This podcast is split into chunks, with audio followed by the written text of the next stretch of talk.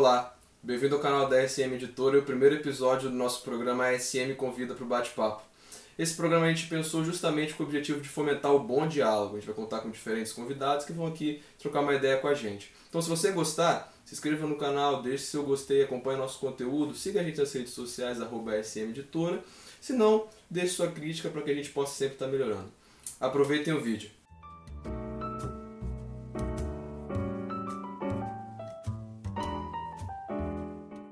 Bem-vindos ao SM Convida para o bate-papo. Hoje não estamos no Hugo Restaurante como gostaríamos, naquela, no belo cenário do Hugo Restaurante, nosso parceiro nesse projeto. Estamos gravando de modo remoto, atendendo aos protocolos de segurança das autoridades competentes, mas mesmo assim nosso, nosso objetivo de ter uma boa conversa nunca sai de vista, né?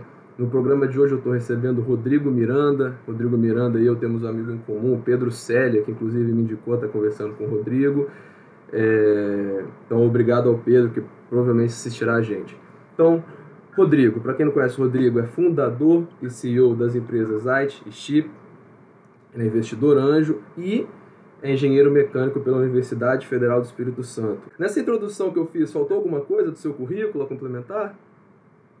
Não, é isso. Eu sempre acho engraçado quando fala do engenheiro. Né? Eu costumo brincar que eu sou engenheiro não praticante. Então, esse gancho que eu queria aproveitar para perguntar, para quem não te conhece ainda, entender quem era o Rodrigo Miranda antes da Zite e depois da Chip, né? O que, que te levou a esse caminho do empreendedorismo? Legal. Cara, é, falar de como era antes é até engraçado, porque eu, eu tinha uma uma das carreiras mais comuns aqui no Espírito Santo, né? Alguém que faz engenharia mecânica, eh, fiz estágio na Samarco, esse tipo de coisa. Então, uma carreira nada nada muito fora do, vamos dizer, do padrão, né, aqui para o estado. Mas logo, logo quando eu estava formando ali na, na UFES, eu comecei a olhar um pouco para outras áreas. Então, pensar, pô, trabalhar em banco de investimento, em consultorias estratégicas, estava um pouco na cabeça de ir para São Paulo, alguma coisa assim. E aí que foi abrindo um pouco os horizontes e foi quando eu, eu decidi que eu não queria seguir uma carreira técnica, né, de engenharia, de engenharia mecânica. Apesar de eu nunca ter sido funcionário, né, em, em uma empresa de engenharia, eu fiz estágio durante a faculdade inteira. E eu, eu era, eu acho que eu ia ser um bom engenheiro, tá? Estudava bem, trabalhava bem, mas eu eu, eu sentia um pouco da falta do dinamismo quando eu comecei a olhar para outras carreiras, outras oportunidades, era o que mais me atraía. E aí, um pouco nessa trajetória de sair de formar na faculdade, começar a procurar um, um emprego, alguma coisa para fazer, uh, eu não passei em nenhum processo seletivo. Né? Então, começo com, começo com um belo um fracasso. Né? Fiz uma boa faculdade, formei bem, etc., mas não, ninguém me queria ali. E isso foi comum também aos meus sócios, que hoje são meus sócios, né? Na época foram pessoas que formaram, estudaram, formaram. Então, quando a gente saiu, a gente não conseguiu essa carreira mais abrangente, etc. A gente se juntou e, pô, por que não a gente abriu uma empresa?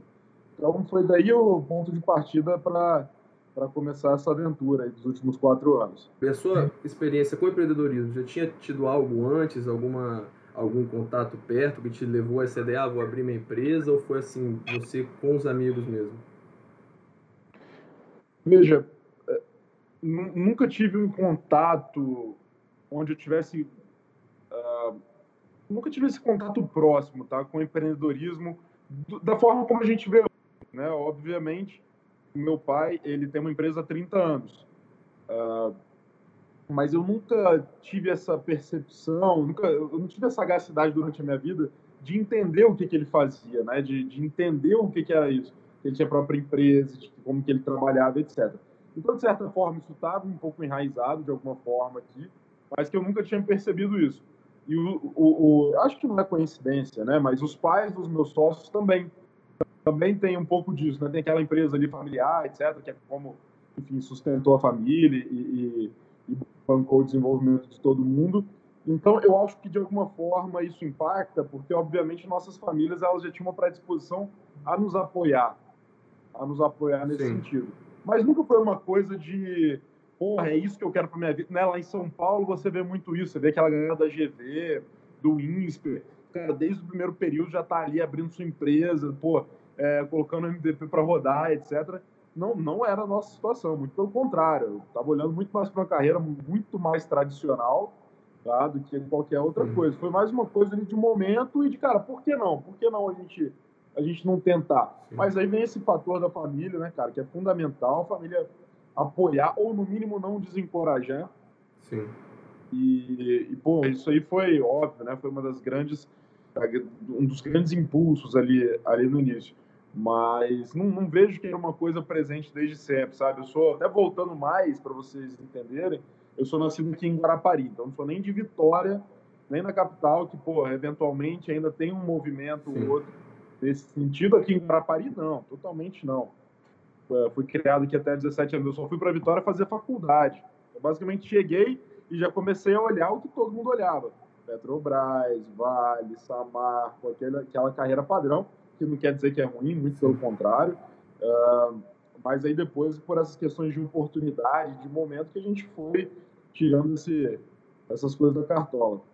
A, a ideia propriamente do, do, da Zait, ela nasce como, em que momento? Já falou que foi você com seus sócios é, saindo da faculdade, mas de onde vem essa a ideia de transformar, de criar a Zait? Legal. Quando a gente. Houve uma, uma, série de eventos ali muito ligados à bebida, a delivery. Eu morei na Inglaterra em 2013, eu fiz um, eu fiz um ano de faculdade lá. E lá a gente usava muito delivery. Esse movimento que a gente está vendo agora no Brasil, até por conta da pandemia, cara, na Inglaterra isso já acontecia muito forte em 2013. Então, quando, quando a gente voltou para cá, um dos meus sócios hoje, ele estava comigo lá também. Nós morávamos juntos lá, junto com alguns outros amigos. Quando a gente veio para cá, não tinha esse serviço. E, e, a gente começou a olhar muito para isso. Pô, não tem delivery, cara, esse negócio é muito maneiro e tudo mais. Saindo da faculdade, aquela cabeça de universitário, de festa, aquela coisa toda, a gente começou a direcionar isso, muito para bebida, bebida alcoólica. Então, a Zait começou como um delivery de bebidas. A gente formatou a ideia ali em dezembro de 2015, a gente nem tinha saído da faculdade ainda, e a gente botou para rodar no final de abril de 2016. Então, foi muito rápido. A gente desenvolveu um aplicativo, pessoas baixavam em casa, pediam, e nós mesmos uh, tínhamos lá o estoque. Não era marketplace, não era nada evoluído, tá? Era muito mais como distribuidora do que para uma uhum. empresa de tecnologia. E aí nós levávamos as bebidas até a casa das, uh, das pessoas. E assim a gente ficou durante um ano. E esse é o primeiro formato da Zite. Mas começou um pouco disso, cara, delivery, conveniência, bebida, né? Quando você é jovem, você acha que se você resolver o problema da bebida, você resolve o problema do mundo inteiro. Então começou um pouco assim. Esse foi o nosso caminho de entrada. Costumo brincar, mas a verdade é que foi a pior ideia que a gente já teve. Não é um, não recomendo, não é um negócio que eu recomendo muito, não. Por quê? Por que você diria isso? Cara, você tem um, da forma como a gente se propunha a fazer, que a gente queria oferecer um puta serviço, uh, com os melhores preços, toda a comodidade, etc. E aí você trabalha no mercado de bebidas alcoólicas, que ele tem alguns monopólios muito grandes, então a margem para o varejista que está na ponta, ela é muito apertada. Quando você une essa margem, essa margem apertada com, que é tradicional de varejo, mas bebida isso fica mais forte, tá? Até pouco tempo, eu não sei dado atualizado, mas até pouco tempo, 98% das cervejas consumidas no país, elas pertenciam a três cervejarias. E agora duas dessas três se fundiram. Então uhum. você tem duas cervejarias comandando o país. Então né, fica uma coisa, às vezes, até um pouco desequilibrada. Mas enfim, é do jogo. É, então você une essa margem apertada com uma logística rápida. A nossa meta de entrega era em 30 minutos.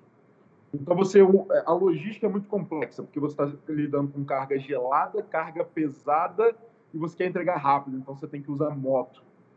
Então todos esses fatores fazem ser uma logística cara e extremamente difícil de você atender o padrão de qualidade que você quer atender em larga escala.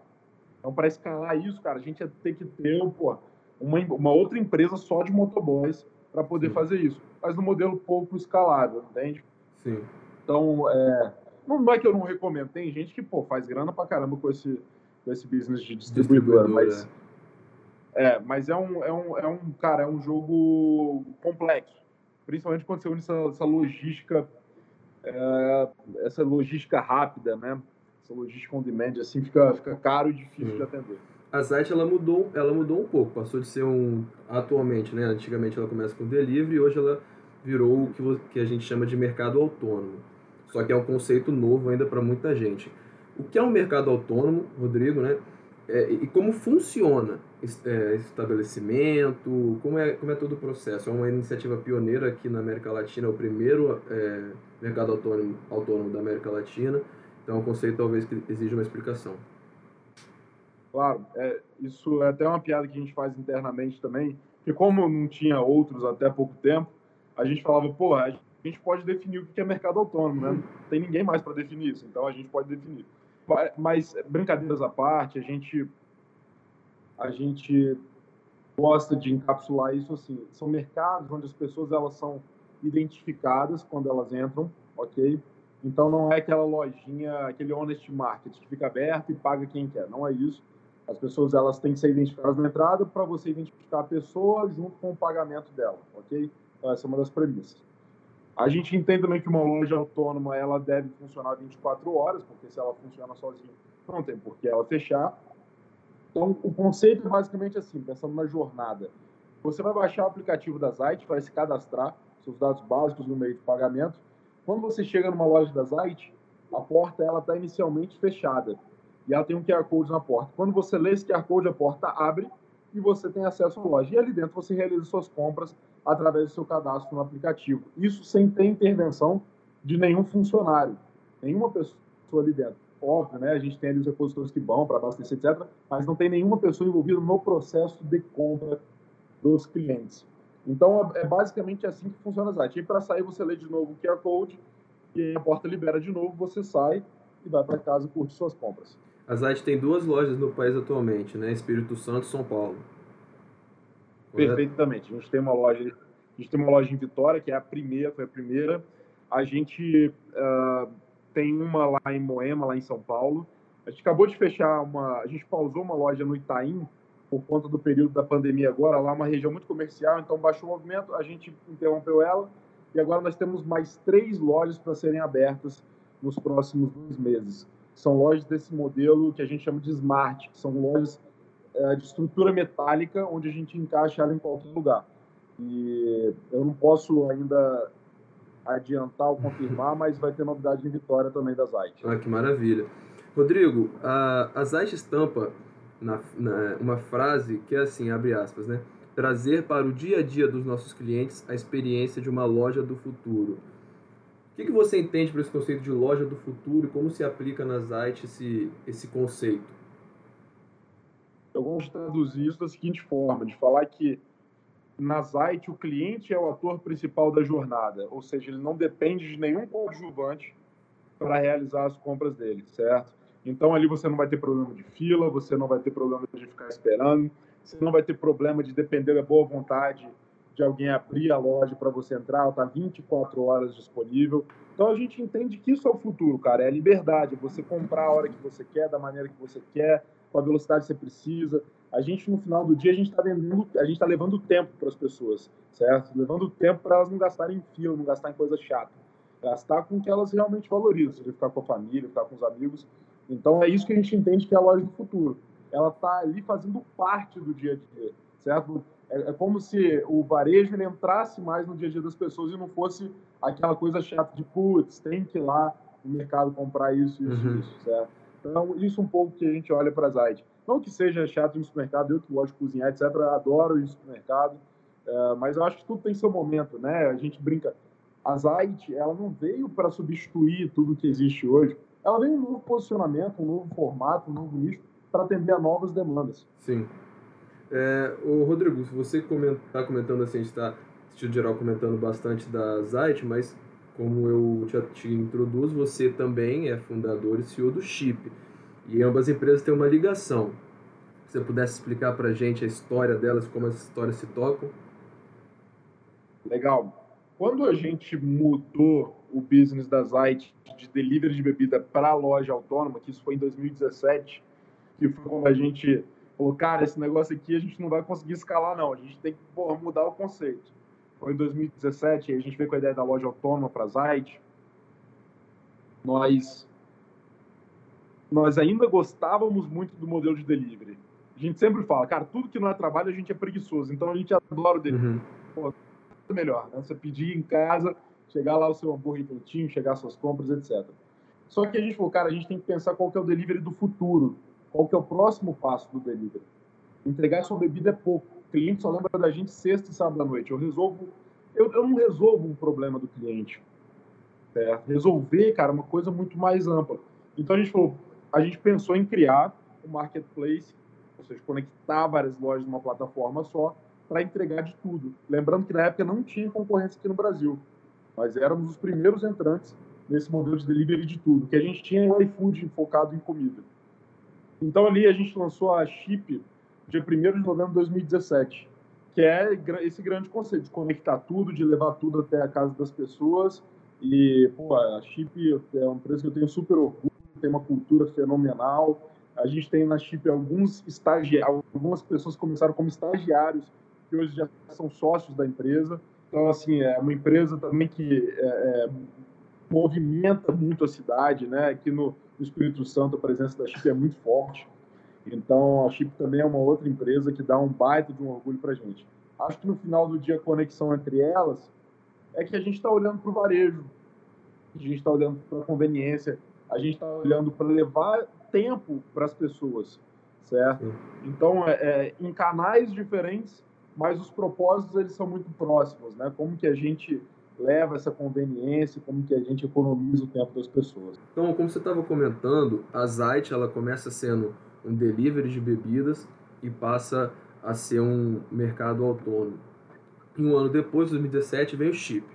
Vou aproveitar o comentário do Chip e pedir para você explicar como a experiência da Zite te ajudou com o Chip.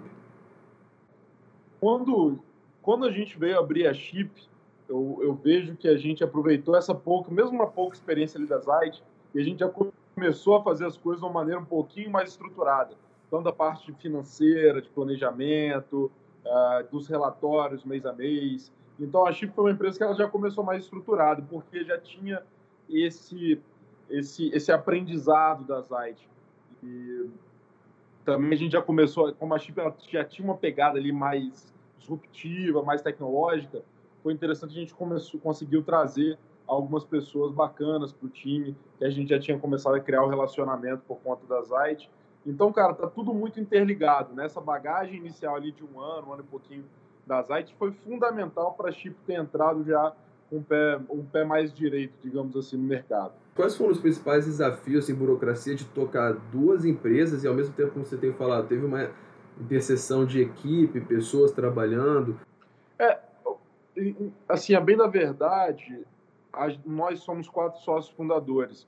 Quando a gente criou as duas empresas, só eu que fiquei dividido nas duas. O papel dos outros sócios ficou mais claro em cada empresa, só eu que ficava ali dividido. Então, não tinha tanta interseção. Óbvio que no dia a dia, compartilhando escritório, etc., dá uma misturadinha, mas a gente tinha muito esse cuidado de manter separado. Inclusive, quando a gente foi para São Paulo, nós tínhamos dois escritórios, um da Zite e um da Chip, lá em, lá em São Paulo. Até porque nós tínhamos sócios investidores diferentes. Então, para mim, era importante manter as coisas separadas para não misturar, para não dar conflito de interesse e nem nada do tipo, entende? Então, era, é, foi, foi um pouco assim que a gente tentou tocar. Isso foi importante, cara. Foi bem importante para a gente ter conseguido avançar nas duas empresas. É, a Chip, ela entra no mercado, ela se inicia em 2017.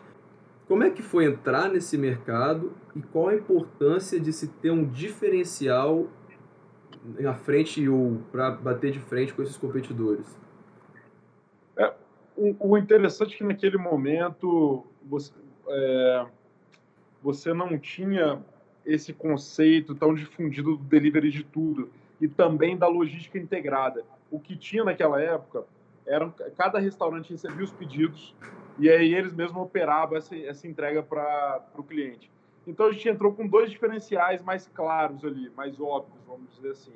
Um que era que a gente operava a logística, então tirava a responsabilidade do lojista, do dono do restaurante, de ter que fazer as entregas e também de que a gente trazia mais produtos para dentro. Então, isso tecnicamente, isso faz com que seja mais barato adquirir cliente. Uhum. O marketing ele fica mais eficiente, porque o cliente tem mais motivos para entrar na plataforma. Então, isso foi muito importante. É, quando a gente começou em Vitória, falando mais sobre diferenciais, em Vitória a gente percebia que ainda tinham muitos restaurantes que não tinham seu delivery, porque associavam que o delivery era, era comida de fast food, aquela coisa toda. Então a gente trabalhou em Vitória para conseguir atender esses players e mostrar para eles que nós conseguiríamos fazer um serviço à altura de qualquer que fosse a proposta. Não é que um restaurante low cost é pior do que um restaurante que é high-end, ele tem uma proposta diferente. Nós viemos com uma pegada de conseguir atender todos esses restaurantes, até porque a gente operava logística. O cara que está lá na frente do restaurante, cuidando dos chefes, etc., ele não ia ter que se preocupar, gastar energia para fazer as entregas chegarem no tempo correto. A gente operava isso. Então isso acabou criando um diferencial. A gente tem uma rede de parceiros exclusivos fenomenal aqui no Espírito Santo. E aí, como a gente tem essa rede, a gente também consegue atrair mais clientes. Então fica esse ciclo virtuoso. Eu consigo trazer mais clientes, aí isso me traz mais parceiros uh, de, de nome, parceiros exclusivos, e a gente consegue montar essa, essa rede né, que, que, que a gente fala que traz esse ganho de escala, esse ganho de plataforma que quanto, quanto mais cresce, melhor fica. As entregas são mais rápidas, fica mais eficiente, o cliente tem mais produto. Então, é, foi muito nisso. Agora, não dá para dizer, cara, que você começa já esse negócio pensando nos diferenciais, qual Sim. vai ser a sua estratégia. Porra, é, é muito. É, cara, é trabalho, é noite sem dormir.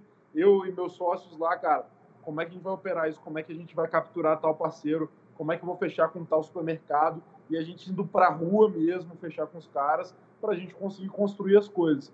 Quando você olha no retrovisor, parece um pouco mais claro, né? Eu falo dos diferenciais que parece mais claro. Rodrigo, você estava falando, a gente está comentando sobre o chip, que apesar de que era um conceito ainda que estava se desenvolvendo, não se tinha muito essa ideia é, do, do delivery como algo que poderia ser utilizado além dos, dos, resta dos restaurantes, das lanchonetes, né, de fast food, etc. É, mas era um conceito que já tinha, já era mais engatilhado no consciência das pessoas que, por exemplo, da ZAIT, do mercado autônomo. Claro. Como é que é tentar exemplificar para as pessoas essa ideia do mercado autônomo, dessa ferramenta? Tem que se investir muito em comunicação? Cara, eu tenho um dos meus mentores, ele fala um negócio que eu acho muito interessante. Quando você foca em ter um produto incrível ou um produto que tem um diferencial que fala por si só, fica mais fácil de você comunicar. E a proposta da Zite, apesar da tecnologia e tudo mais, é uma proposta muito simples, certo? Tô, pô, beleza, você vai ali em 30 segundos, você vai entender e você já vai entender como que aquilo vai se encaixar na sua vida. Pô, agora eu tenho um lugar para ir de madrugada comprar, ou eu tenho um lugar que eu vou durante o dia que não tem fila, etc. Então, a, a Chip, sim, a Chip a gente teve muito investimento em marketing aquisição de usuários, muito mesmo. A Zite menos. A Zite ela, ela tem uma comunicação por si só, ela tem uma pegada diferente, ela, ela funciona. Ela, é, são lojas menores que elas ficam de pé pela estrutura de custo delas, elas ficam de pé sendo quase que um mercado tecnológico de bairro. Então, eu não preciso atender lá milhões de pessoas por mês. Eu posso atender algumas centenas ou, ou poucas milhares de pessoas por mês que a conta já fecha, etc. Então, são perfis de negócio diferentes. Mas a Zite, por esse ineditismo ela já chamava muito, muita atenção, né? Pô, via gente de fora conhecer e tal, e isso é muito, muito legal. Lá em, lá em São Paulo mesmo, cansa, a gente cansa de receber excursões, né, dessas feiras de varejo, etc., que vão nas lojas para conhecer, pô, e a gente recebe com o maior prazer. É bacana. Bom, a gente, você falando assim sobre o, o projeto, a ideia, a operação, em sentido geral, a gente percebe que em quatro anos cresceu bastante, né? começa no Espírito Santo, hoje, como a gente já falou anteriormente, já tem loja em São Paulo, você já adiantou que tem mais três lojas vindo. 2019 foi um ano de expansão de operações, foi justamente quando vocês vão para São Paulo, é, fazem parcerias como com o Grupo Carrefour. Em 2020, a Zait e o Chip são adquiridos pelo Grupo Sapori. Como você percebeu esse processo todo?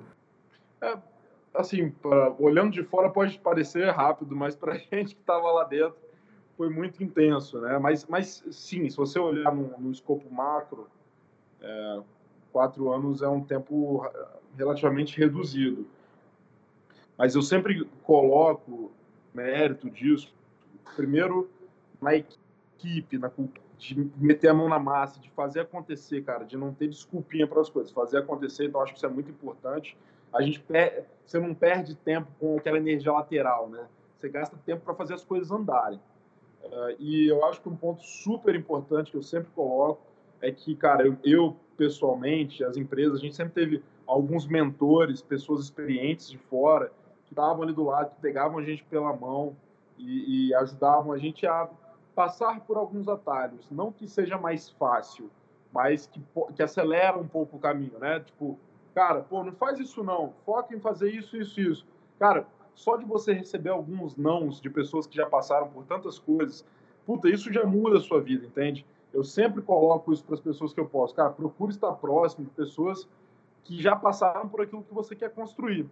Né? Então, crie relacionamento verdadeiro. E assim, ter um mentor não é ir lá pagar para o cara por mês. É, pô, como que você cria um relacionamento verdadeiro com esse cara? Como que você mostra que o tempo dele vale a pena?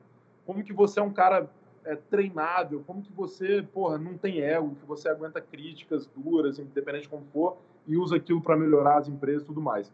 Então, acho que esse é um mérito muito grande, principalmente dos meus sócios, que fez com que nós trouxéssemos sempre essas pessoas para muito perto da gente. E isso, sem dúvida, cara, faz você uh, acelerar um pouco a trajetória, tá? Mas para a gente, a gente não passou rápido, não, cara. Foi, foi bem intenso, ainda mais tendo duas ali, foi bem intenso.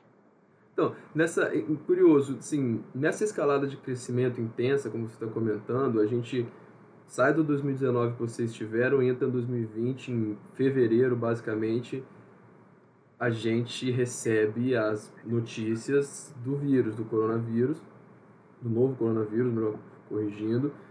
Como você, primeiro, percebeu esse impacto de prima face e depois, o que mudou nesse período no modus operandi das empresas, particularmente? Certo. Uma coisa que eu tenho comentado bastante eu acho que esse novo normal não vai ser tão novo assim, tá? Acho que muita coisa vai ser como era antes, até vendo a reabertura de outros mercados. Mas agora está claro que a gente tem um novo essencial, que são quais são essas ferramentas essenciais que eu tenho que ter nas minhas empresas, na minha vida, etc.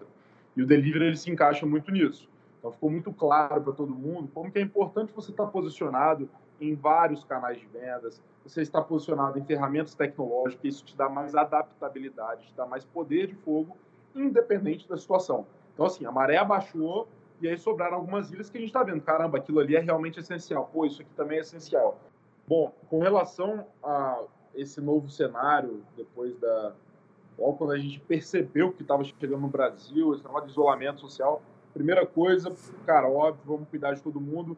Acho que no segundo dia daquela semana que começou a falar em isolamento, a gente já colocou todo mundo de home office.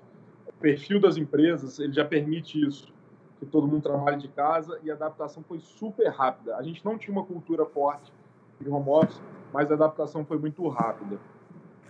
Na outra ponta, imediatamente a gente começou a verificar que, cara, que a demanda estava aumentando absurdamente.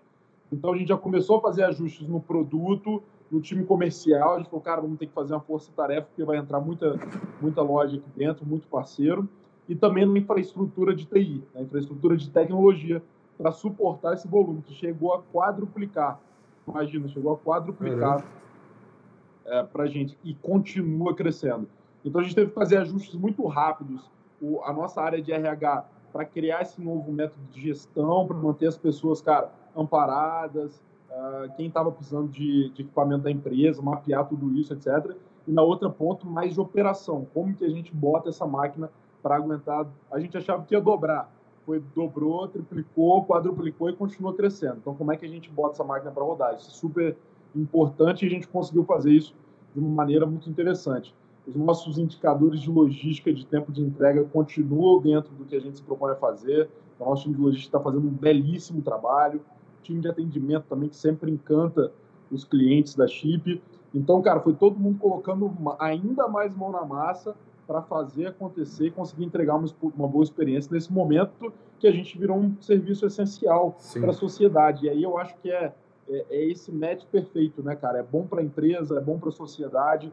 A gente pôde apoiar projetos, é, vários projetos da cidade, como o Festival da Ilha das Caieiras, que foi exclusivo pela Chip, o Roda de Boteco, que foi exclusivo pela Chip. Então a gente pôde apoiar projetos, levar um valor adicional uh, para a sociedade. Não ser só um aplicativo de entregas, mas também permitir que experiências aconteçam, mesmo quando todo mundo está em casa e não pode sair.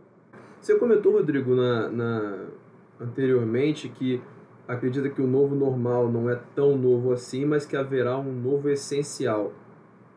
Qual o, o, o principal, o, os principais aprendizados neste novo essencial que você está comentando, que as empresas levam em relação ao seu modo de trabalhar, o que vem para ficar nessa, nessa operação de vocês? Eu, eu, vejo, eu vejo sim.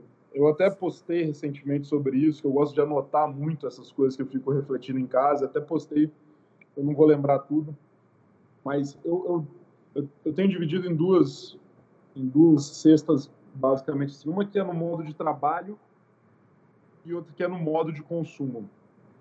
No modelo de trabalho, é, eu vejo que muitas empresas estão repensando as estruturas de escritório, vendo que, cara, que funciona, que a gente pode confiar nos colaboradores, que as pessoas estão em casa, que você não precisa mais ficar ali contando hora das pessoas, mas sim o que, que elas estão entregando, como está a produtividade. Então, cara, eu acho que isso é uma coisa realmente muito impactante. É muito impactante. Isso é difícil você voltar atrás 100%.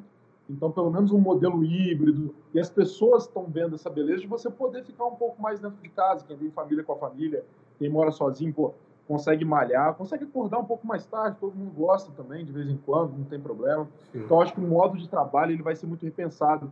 O papel da casa vai ser ressignificado, certo? A gente vai começar a ter nossos cantinhos para trabalhar em casa, assim como a gente cuidava do quarto que a gente dorme. Sim. Isso é a minha percepção, longe de mim querer escrever alguma coisa em pedra. E o outro e a outra mudança eu acho que é no, no, modelo de consumo. Então, a minha geração, a geração dos meus sócios, eu vejo que a gente sempre teve uma cultura muito muito, a gente sempre, apesar das dificuldades do Brasil, a gente sempre viu um, um país que cresce muito, que cresce bem, a bolsa batendo 100 mil pontos, a gente não tinha aquele sonho dos nossos pais da casa própria, não, eu moro de aluguel porque eu pego meu dinheiro, aplico na bolsa, todo ano a bolsa está crescendo, aquela coisa toda. A gente nunca tinha passado por uma coisa dessas. Os nossos pais passaram, né? O negócio do colo, Sim. o congelamento, aquela coisa toda. Não é a mesma coisa, óbvio, estou comparando o cenário financeiro. Mas a gente nunca tinha passado. Então, acho que isso vem para trazer uma consciência para a gente de, cara, o mundo não é essa, né, não é essa tranquilidade, esse cafezinho da manhã todo cara, acontece muita coisa fora do nosso campo, fora da nossa alçada, que você não consegue controlar as variáveis. Então, acho que a gente vai começar a repensar se a gente não quer ter um cantinho ali que é nosso. Pô, se acontecer qualquer coisa, pelo menos eu tenho onde morar. Acho que a gente vai repensar uh, onde a gente gasta dinheiro. Pô, quantas pessoas, cara, estão perdendo emprego agora e estão pensando, pô, se eu tivesse juntado aquele dinheirinho no ano passado, se eu tivesse feito né, a, minha, a minha reserva, se, eu, se ao invés de comprar a camisa de 200 reais, eu tivesse comprado lá a camisa de 59, que me veste tão bem quanto, etc. Então acho que a gente vai começar a repensar muito, muito disso, entende? Acho que não todo mundo, mas assim, uma boa parcela, no mínimo, vai se questionar sobre isso. Eu com certeza faço parte dessa, dessa parcela que tem refletido muito sobre isso. Eu acho sempre, cara, que em qualquer processo, a coisa mais importante é o aprendizado, certo? Abstrai, eu não vou romantizar a crise, não, mas, cara, o tanto de aprendizado que tem aqui Sim. agora pô, só não percebe que ele não quer, entende? Tá Sim. perdendo uma puta oportunidade, puta oportunidade de ter um aprendizado para a vida. Dificilmente a gente vai passar alguma coisa tão drástica quanto isso que a gente está passando hoje. Sim. Então, se a gente passa por isso bem, cara, dificilmente outra coisa vai derrubar, mas a gente tem que aprender, a gente vai ter que se preparar, a gente vai se preparar para, sei lá, se vai ser um novo mundo, se vai ser a mesma coisa, mas tem muito aprendizado enraizado nisso tudo que a gente está passando agora. Com certeza. Rodrigo, eu quero encaminhar a gente para algo que eu já tentei em outras entrevistas que eu fiz e tem dado certo, que é o jogo rápido. Eu faço perguntas rápidas, se perguntas curtas, e você me dá respostas curtas e a gente tenta fazer essa, essa interatividade. Pode tentar? Fechado. Rodrigo, qual a maior lição que você tira da crise? Quebrar paradigmas. Uh, você também é investidor anjo. O que você busca em uma empresa antes de decidir investir nela? Pessoas. Pode explicar? É, cara, tem que ter, tem que ter, eu tenho que sentir que o cara tem o, que a empresa tem o cheiro de sangue que eu falo, tá? Que é, meu irmão, aquele cara que tá ali na frente, o cara nada vai parar o cara. que o único risco da empresa é se o cara morrer, entende? É, tem que ter o cara que tem o perfil de executar, que vai bater na mão dele, o cara vai executar, vai botar para rodar. Não é o cara de desculpa, é o cara que pega e resolve. O cara que vai para rua. Ninguém. Exato. Ninguém, cara, só acerta na vida, mas bicho, tem que resolver, tem que pegar, tem que resolver, botar para rodar. É isso aí. É, então, para se ter um negócio de sucesso, não pode faltar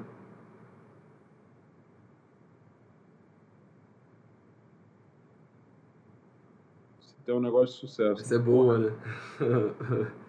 ter um negócio de sucesso não pode faltar. Cara, não, não, pode, não pode faltar vontade, né? Mas é, não é aquela vontade do eu acho que eu quero, é aquela vontade. É, uma vez uma pessoa falou para mim, falou assim, cara, não entendo qual que é a sua, por que, que você não dorme, por que, que você não para? Não dá, cara, não dá, é um negócio que você não consegue explicar. Acho que essa é a vontade que eu tô falando um convidado para dar sequência ao ASM Convida para o Bate-Papo? Cara, Marcos Boaz, cara fera aí para bater um papo com, você também, sou fãzaço dele e que tem muitos ensinamentos. Nessa linha de conversa, ele tem muitos ensinamentos para compartilhar com vocês. Então, beleza. Se você está indicando, você tem que você se compromete a ajudar a conversar também, né? Dou um toque nele lá. Então, beleza. Rodrigo, eu vou deixar um espaço antes de encerrar para você se despedir, mandar um recado que você queira, mas queria, antes de tudo, agradecer você ter aceitado o convite, toda a paciência, desde o nosso primeiro contato, você foi muito prestativo, tenho certeza que isso não.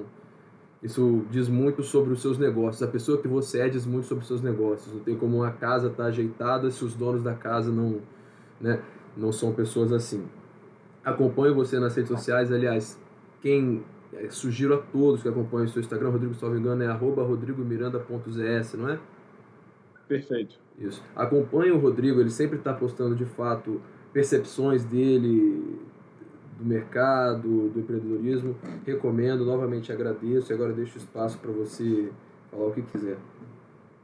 Legal, pô, eu te agradeço, conversa super prazerosa.